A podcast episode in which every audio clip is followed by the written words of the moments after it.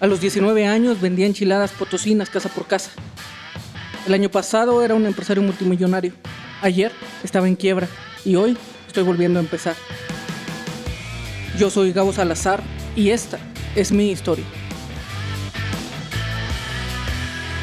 Si no eres una marca, entonces serás una mercancía. Negocios, poder y dinero. Bienvenidos a este capítulo del podcast en cuenta regresiva. Cinco. Solamente nos quedan cinco capítulos para terminar esta temporada. ¿Qué les ha parecido? ¿Les ha gustado? ¿Les ha ayudado? ¿Qué creen? Ya casi tenemos diseñada toda la segunda temporada. Pero ahorita no hablemos de esto. Hablemos de terminar con esta temporada. Y hablemos de una de las partes más importantes, porque en el mundo de los negocios, poder y dinero, no hay nada más importante que la marca personal. Es decir, que existas, que seas, que prevalezcas, que te conozcan, Que te reconozcan. que no seas solamente una mercancía más, porque si no serás una mercancía de los negocios, serás adquirible con dinero y con poder podrás ser manipulable. Al final no eres nada, no eres nadie, porque eres una mercancía. O no si eres una marca. Como persona, una marca personal. Y te voy a contar mi historia, mi historia con la marca personal. Y la realidad es que yo lo comprendí en el momento en el que me cansé de ser una mercancía. Porque durante muchos episodios les he contado cómo el hecho de estar yo en el centro de los negocios, en el centro de la generación de oportunidades, en el centro de la generación de dinero, en el centro del manejo de diferentes capacidades y poderes, de un momento a otro, como yo no era un personaje, como yo no era alguien que partiera plaza, como yo no era alguien que llamara la atención, como yo no era alguien que quedara en las mentes, como yo no era alguien que estaba permeado en las masas, que me conocía suficientes personas, que tenía una entidad, que era un sujeto que existía en el universo, no nada más como persona, no nada más como ciudadano, sino como una marca. Entonces.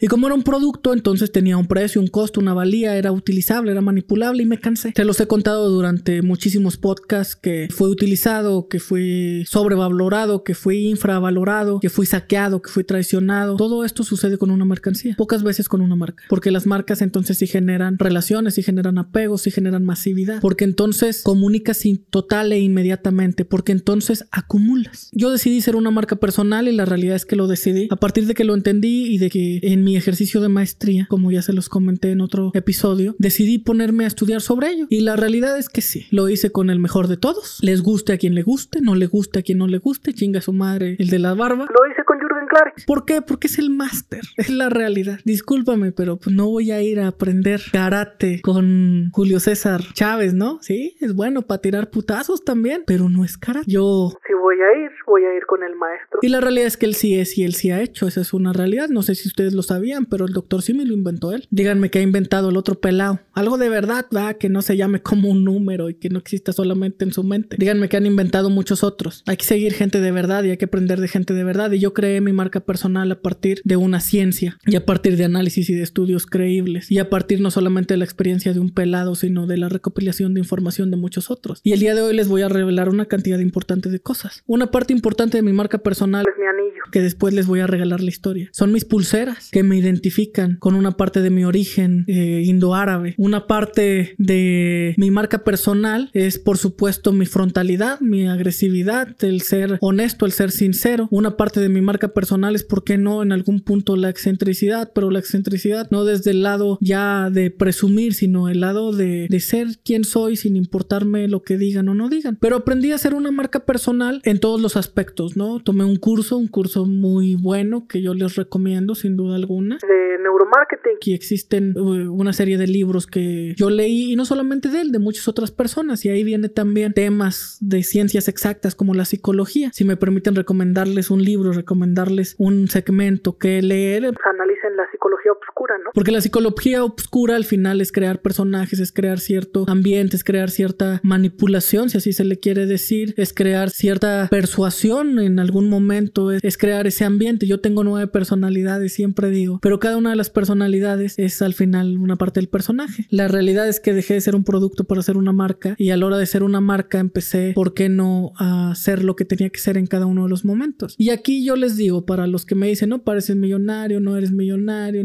no, ya, está bien, den todos a su madre. Yo lo único que soy es Un cuate persiguiendo sus sueños. y eventualmente alcanzándolos y eventualmente fracasando y eventualmente no. Pero lo que es una realidad es que pues ya tengo una marca personal y lo que les quiero decir es que deben de tenerla de ustedes. ¿Cómo crean una marca personal? Ahí sí, eh, nuestro sujeto de la barba tiene razón en algunas cuestiones, hay que, hay que creerle, pero Jürgen Klarik te lo va a decir perfectamente y te lo van a decir muchos otros también, ¿no? Para empezar tienes que ser distinguible. Aquí este podcast va a ser una combinación de la historia y va a ser una combinación de los pasos a seguir. Tienes que ser. Piensa, el día de hoy, si tú estuvieras en medio de muchos otros sujetos, ¿qué te distinguiría? ¿Qué te haría sobresalir de los demás? Si solamente tuvieran 20 segundos para encontrar o escoger a alguien ¿Por qué a ti? pero digámoslo en serio, porque vamos a empezar con nuestras mamadas de que no, pero yo soy más alto. Imagínate que estás alrededor de un chingo de sujetos parecidos a ti. Imagina la estadística, cabrón. Somos 7 mil millones de habitantes en el planeta. En México somos cerca o más de 130 millones de mexicanos. ¿Tú crees que no hay mil que se parecen a ti? No mames, güey. Bórrale a la verga de mi podcast si crees eso. Es estadística. ¿Cómo te distinguirías de esos mil pelados? Y te estoy hablando de distinción pura, es decir, un par de segundos, porque las oportunidades a veces así son. Sí, después tendrás tiempo de presentarte, después tendrás tiempo de que te conozcan, pero ¿cómo vas a partir plaza? Tú imagina y dime que todos los grandes no partían plaza de una forma poderosa, que no se distinguían, que no entraban y generaban miradas, volteaban y la gente sabía quiénes eran en un segundo. Y quien no sabía quiénes eran, sabían que eran alguien. Todavía no sabían quién, pero ese Es alguien. ¿Tú cómo te distingues? Pueden ser un millón de cosas. Digo, la realidad es que hay quien usa saquitos, hay quien usa pulseras como yo, hay quien se viste todo de negro, hay un millón de cosas. Y estoy hablando primero de ti. Después, sí, vamos a hablar ya de tus acciones, de cómo te comportas, ¿no? Vamos a hablar cómo generas con los demás, de la empatía que haces. Vamos a hablar de tu marca directa y de tu marca indirecta. Pero la marca personal primero es que tienes que generar un personaje, ¿no? Y tienes que generar bloques y niveles. Porque déjame decirte que tú no puedes ser un sujeto abierto, no puedes ser un libro abierto para que todo el mundo lea tus páginas. Tú tienes que ser Un personaje con diferentes niveles. Tienes que tener incluso más de un personaje. Porque tú no puedes entregarle el 100% de lo que eres a todo el mundo, porque no todo el mundo lo merece y no todo el mundo lo vale. No todo el mundo te va a recibir y no todo el mundo te va a admirar. Algunos te van a utilizar y te van a atacar y te van a acabar. Entonces una marca también genera eso, ¿no? Una marca transmite. Yo te pregunto y te lo pregunto en, en este momento. ¿Tú qué transmites? Si tú te sacas una foto y no supieras absolutamente nada de ti, si hicieras un ejercicio y salieras a la calle y le dijeras a alguien sujeto a qué se dedica, ¿te podrían decir a través de una foto? Porque a un doctor, pues claro que le diría, no, pues no mames, tiene una bata y tiene un- una mamada de esas que se ponen en el cuello. Porque un mecánico diría, no, pues es un mecánico, un, un policía, será un policía. Porque tienes que ver todos los efectos, los efectos de atracción, los efectos de disuasión, los efectos de generación, los efectos de anclaje. Una marca personal genera eso. Inmediatamente que te ven partes plazas, saben que eres alguien aunque no sepan quién eres. Una marca personal te permite que si tienen un pequeño rasgo de quién eres, y empiezas a quedarte en las mentes y empiezas a estar vigente y que inmediatamente saben a qué te dedicas y entonces al saber a qué te dedicas te empiezan a crear las oportunidades que inmediatamente atraes Imagínate ser un imán. que va por ahí atrayendo oro o trayendo oportunidades en la calle. Imagínate que también disuades, porque disuades lo que no quieres y lo que no deseas. ¿Tú haces todo eso o no? ¿Ves cómo eres un producto? Un producto que es consumido y no una marca que es promovida, porque las marcas se promueven y se permean y los productos se consumen, se compran, ¿no? Las marcas venden, los productos se compran. ¿Y tú vendes o, te compran? Y te compran desde el punto de que te estás prostituyendo. Desde ese punto, tú dime, si hacemos ese ejercicio, ¿partes plaza? Cuando llegas a algún lugar, ¿saben que eres alguien, aunque no sepan quién? ¿Saben a qué te dedicas? ¿Disuade? ¿Atrae? Si no me estás contestando estas preguntas, entonces no estás yendo lo suficientemente rápido. Entonces estás yendo eh, por un camino equivocado. Yo te voy a decir algo porque también luego me lo dicen, no, oye, pues tú no pareces un directivo, no pareces un empresario. Yo ya no soy un directivo. En su momento lo fui. Yo quiero que sepan que cerca de cinco años, mientras que yo era el director general, mientras que yo era el director ejecutivo, mientras que yo era el vicepresidente de, de la compañía, yo durante cinco años completos usé traje en su totalidad. El zapato correcto, el calcetín correcto, eh, el saco correcto, la corbata, las mancuernillas. Pero también me aburrí, ¿no? O sea, la realidad es que ya dejé de ser ese personaje, porque los personajes también son progresivos. Imaginen ustedes, les debe de gustar Star Wars, ¿no? ¿A poco el Anakin fue siempre el mismo niño pobre? Pues no.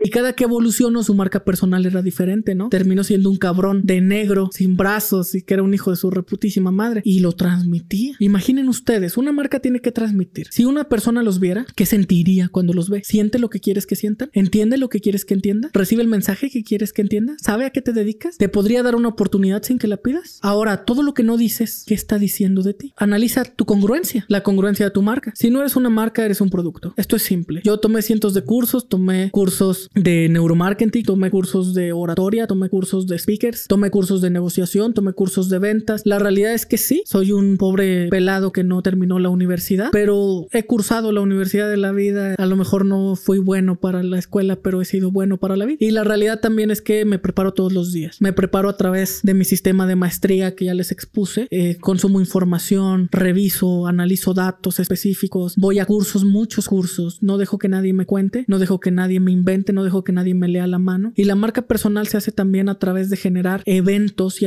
de, y de generar impactos estratégicos, ¿no? A través de la comunicación social, a través de la comunicación oral, a través de la comunicación ahora en redes. Yo lo que les puedo decir es que si no tienen una marca personal, están perdiendo su tiempo. Se los voy a poner en un último contexto, simple, claro y preciso. Imaginen su empresa. Su empresa, ¿cómo se llama? Ahora imaginen que no tiene nombre. O imaginen que sí tiene un nombre, pero pues es un nombre que todo el mundo tiene, ¿no? Pero imaginen que no tiene colores, imaginen que no tiene logotipos, imaginen que no tiene branding. Imaginen ahora que trabajan durante 10 años seguidos con esa empresa. Durante 10 años seguidos, 10 años seguidos, todo el mundo conoció a nadie. Conoció solamente un nombre. No se casó ni se identificó con colores, ni con logotipos, ni con isotipos, ni con sonidos, ni con olores, ni se identificó con acciones, ni se identificó por completo con un branding. ¿Saben qué pasa? Que no acumula. ¿Saben qué pasa? Que no transgrede. Yo chingo mi madre que tú tienes marcas arraigadas en ti porque desde niño creciste con ellas. Que hoy vas a la tienda y a lo mejor ves un gansito y, ¿sabes qué es? A lo mejor ves la Coca-Cola creció contigo. No sé, no sé qué creció contigo, pero te aseguro que muchas cosas. Ahora imagina que no hubiera tenido color, que no hubiera tenido forma. Imagina el rostro de una persona que es imperceptible. ¿De verdad la recordarías? No estarías acumulando. Imagina que después de 10 años de trabajo en tu empresa, entonces implementas una marca. ¿Sabes qué? Apenas vas a empezar, maestro. Apenas vas a empezar a que te acumulen, apenas vas a empezar a que te recuerden los 10 años pasados. Si bien no los perdiste todos, perdiste una gran parte. ¿Cuántos años tienes hoy? Yo tengo 28 años, pero cuando empecé mi marca personal tenía 26. ¿Tú cuántos tienes? ¿18, 22, 30, 35, 40? Pues esos años tienes sin una marca, sin una marca personal. Esos años tienes siendo un producto. Pero ahora te voy a hacer una pregunta poderosa. Dime cuántos años y te la voy a repetir, ¿no? Dime cuántos años